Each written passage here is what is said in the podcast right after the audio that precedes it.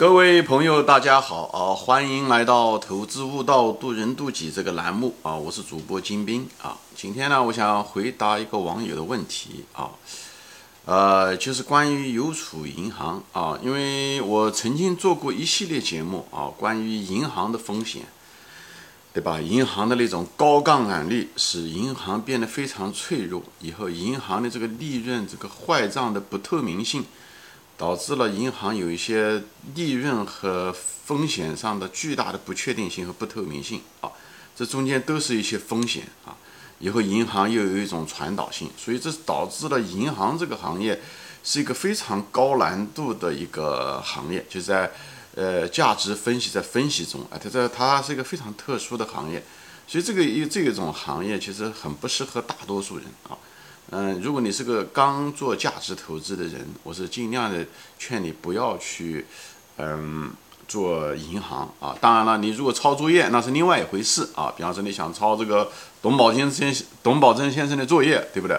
或者李路先生的作业啊，那也可以啊。就是这样，那确定性会大一点，因为你通过识别人来减少这种确定性。如果你自己没有直接的确定性的话，那也可以啊。但是你要抄的时候，你要能学到东西。而且不要盲目的抄，或者把所有的仓位都放进去，这样子的话，呃，会导致因为你的贪心，导致你的这个本身能力不足，以后又贪心，这样的话导致亏损，嗯，那只有自己承受，好吧？那么，我本人也买了一些邮储银行啊，虽然买的不是特别多，但是我计划会买的更多一些啊，所以呢，就是我在我一些节目中说过这个问题啊，我说我。呃，我会分析一下的。我为什么买邮储银行啊？为什么现在只买一部分？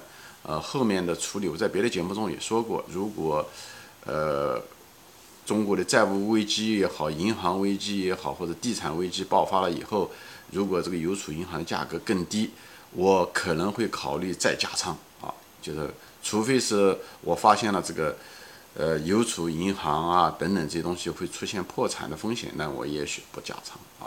这个东西取决于当时的情况，所以我现在无法直接给出一个呃直接的答案。但是我是大概率事件，我是愿意加仓的，我也计划加仓啊。除非那种呃最糟糕的情况出现，我可能就不会再加仓啊。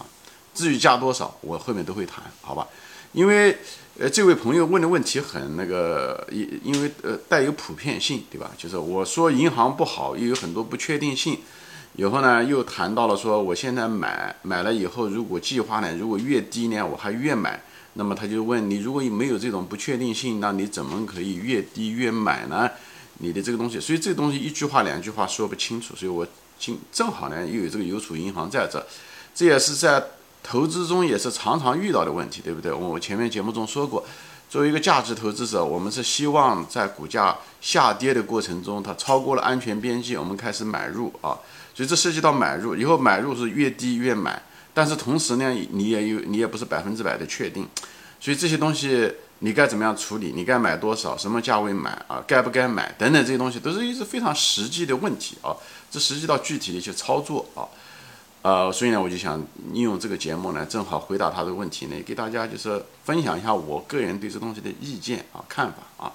因为我在我别的节目中，前期的一些节目中都是谈了一些具体的一些知识点吧，比方说说买入，对不对？我专门有节目说啊，如何买入啊，呃，比方说分仓买入，把价格拉开等等，这东西越低越买，对不对？它不跌了我就不买了，涨上去了我也不再加了，哎，等等这东西。我有另外有些节目是谈到怎么样的卖出，对不对？卖出分几种情况，以后第一种情况应该怎么样的卖出，呃，分仓卖出；第二种情况可能是直接卖掉，等等。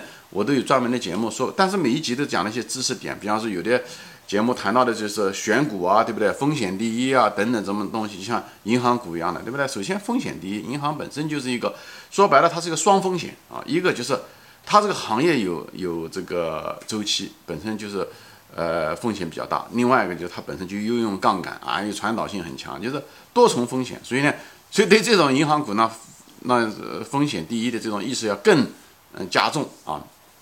那我也在别的节目中谈到了确定性啊，对不对？你怎么样识别这个公司的经营的确定性啊，或者是未来的确定性啊，等等。因为投资中没有百分之百的确定性啊，所以呢，这里面就是确定性的定义，多大的确定性？因为这个东西直接涉及到别的东西，比方说是仓位啊、仓位的计算啊等等这些东西，哎，我后面会拿这个案例来谈一下子啊，我这些东西。所以我前面的那些节目呢，都谈到了一些具体的每一个知识点或者某一个技术。以后呢，每一集呢，我不仅仅谈啊，为什么这个是知识点，或者是为什么这是正确的方法，对不对？我还解释知其所以然，不是说知其然所以然。所以我每一集。大量的实际上是在解释背后的逻辑啊，其实这些方法这些东西，大家在别的地方也都见过，对吧？但是他不知道为什么要这么用啊，就像我们灌输了一个观点、一个结论、一个东西，也觉得是对的，但为什么对，对不对？所以我大量的这个前面的一，这个特别是前面六百集吧，啊，都是大量的都谈到这个背后的逻辑。这样的话，你明白了这个知其所以然的时候，你用这些东西的时候才会有信心，你用起来才会得心应手，对不对？但是遗憾的是，就是因为我们这个时间的限制，因为每个视频只能讲十五分钟啊，顶多十八分钟，所以呢，呃，再长了呢，有人听了就不愿意听啊，就是，而且我这个也有这个实际的，就是这个我这个录像机也就是十八分钟，十八十九分钟之内吧，我会自动断掉啊，所以呢，这个，所以每个知识点讲的只是一个知识点，但这个在实际的操作中。在实际的买入中的时候，我们遇到的是个具体的一个情况，具体的市场，对不对？股市的情况，具体的某一个公司，对不对？以后呢，我们对它确定性都不一样，具体的某一个行业，所以这时候的时候，你是需要，而且我们的动作都是一连串的，对不对？我们要买入，什么时候买，买什么，买多少，对不对？每个场景都不一样，而这个东西是涉及到的一个连串的，而参数又不一样，所以这这个东西的时候就需要。这把我前面的这些所有的买入啊、确定性，把这些节目你要得一个个的把它消化了以后，还能把它串在一起，就像一个珠子一样的，你把它串在一起，挂在自己的颈子上。哎，你参加今天晚上的晚会是这样子的一个过程。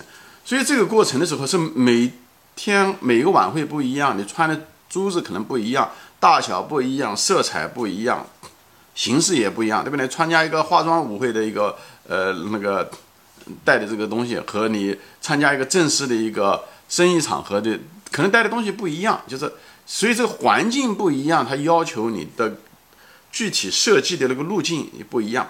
虽然它不一样，但是呢，它万变呢又不离其中啊。它其实上它要求你具体问题具体分析，同时呢，你对这个基本的动作，比方买入，对不对？就是分仓买入这个东西，我觉得还是应该的，而不是像一次性的重仓买入。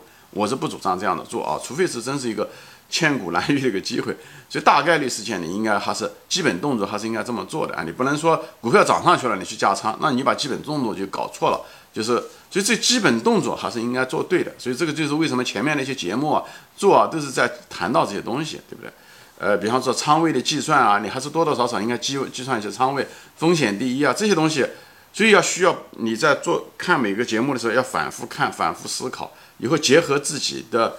特点，比方是一个一那个项链穿出来，比方说我穿出来的，我挂在身上可能还可以，对不对？你挂在身上可能就不适合，也许你个子太矮啊，或太瘦啊，或者说你个子很高啊，对不对？都不适宜。所以呢，这个投资是个很个性化的东西，就是在在某一个具体的场景的时候，投资的时候是一个很个性化。比方是说，嗯。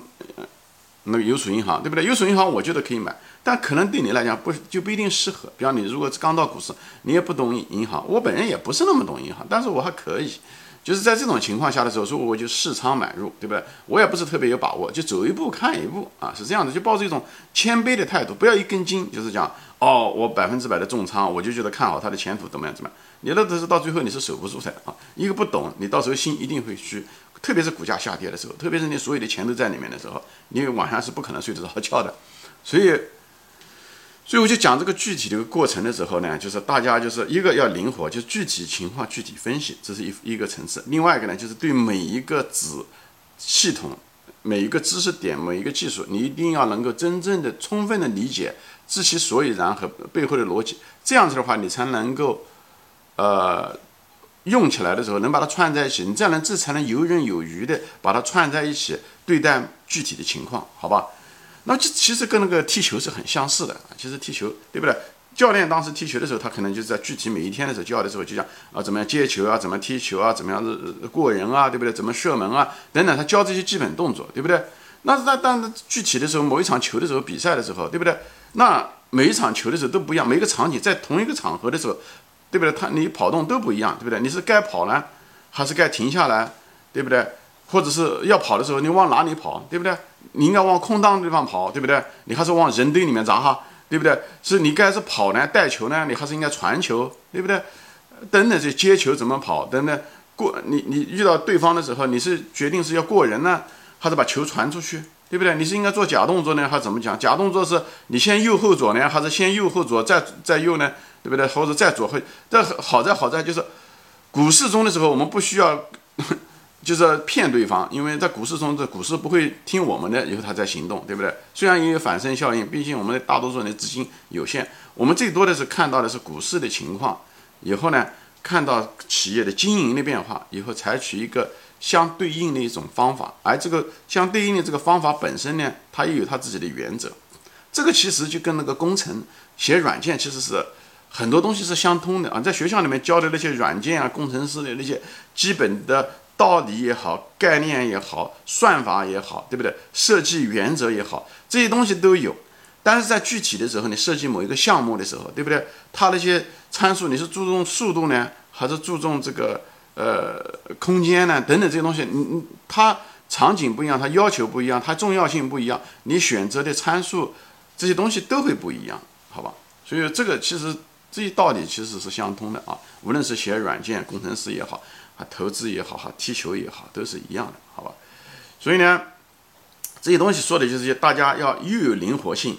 又要基本功要扎实啊！最怕的是那种眼高手低的人啊，就是你到市场上就是因为比较灵活，所以呢你就放弃了一些基本的动作的原则，最后你踢球一定踢不好。你那些花动作，对不对？那些球星能够做出来的动作，你不一定能做得出来啊！你要想玩那个动作，你可能把球给搞丢了啊，或者把球给它打飞掉了，都是有可能。所以有些东西是万变不离其宗，但是呢又是万变 啊，又是万变，因为市场。嗯，也是万变，而且每一个投资的股票它都是不一样，所以呢，这个在这个过程中的时候呢，就是每个球星吧，在同样一种情景景下，他每个球星的动作的连贯程度，像马拉多拉，对不对？呃，他他他的那个球，他过那个整个的过程的时候，可能别跟别的球星可能又不一样，所以投资在这这个层次的时候是一个很个性化的东西，但是在具体的那些原则上面的时候，又是差不多的。啊，这个世界看上去很矛盾，但是恰恰是因为这个所谓的看上去自相矛盾的东西，却是一个非常扎实的一个基础。我就在这地方，好吧？因为今天这个时间的原因呢，我可能先暂时说到这里啊啊，我还得再说一句，把这个说清楚，好吧？谢谢大家收看，我们下次再见，欢迎转发。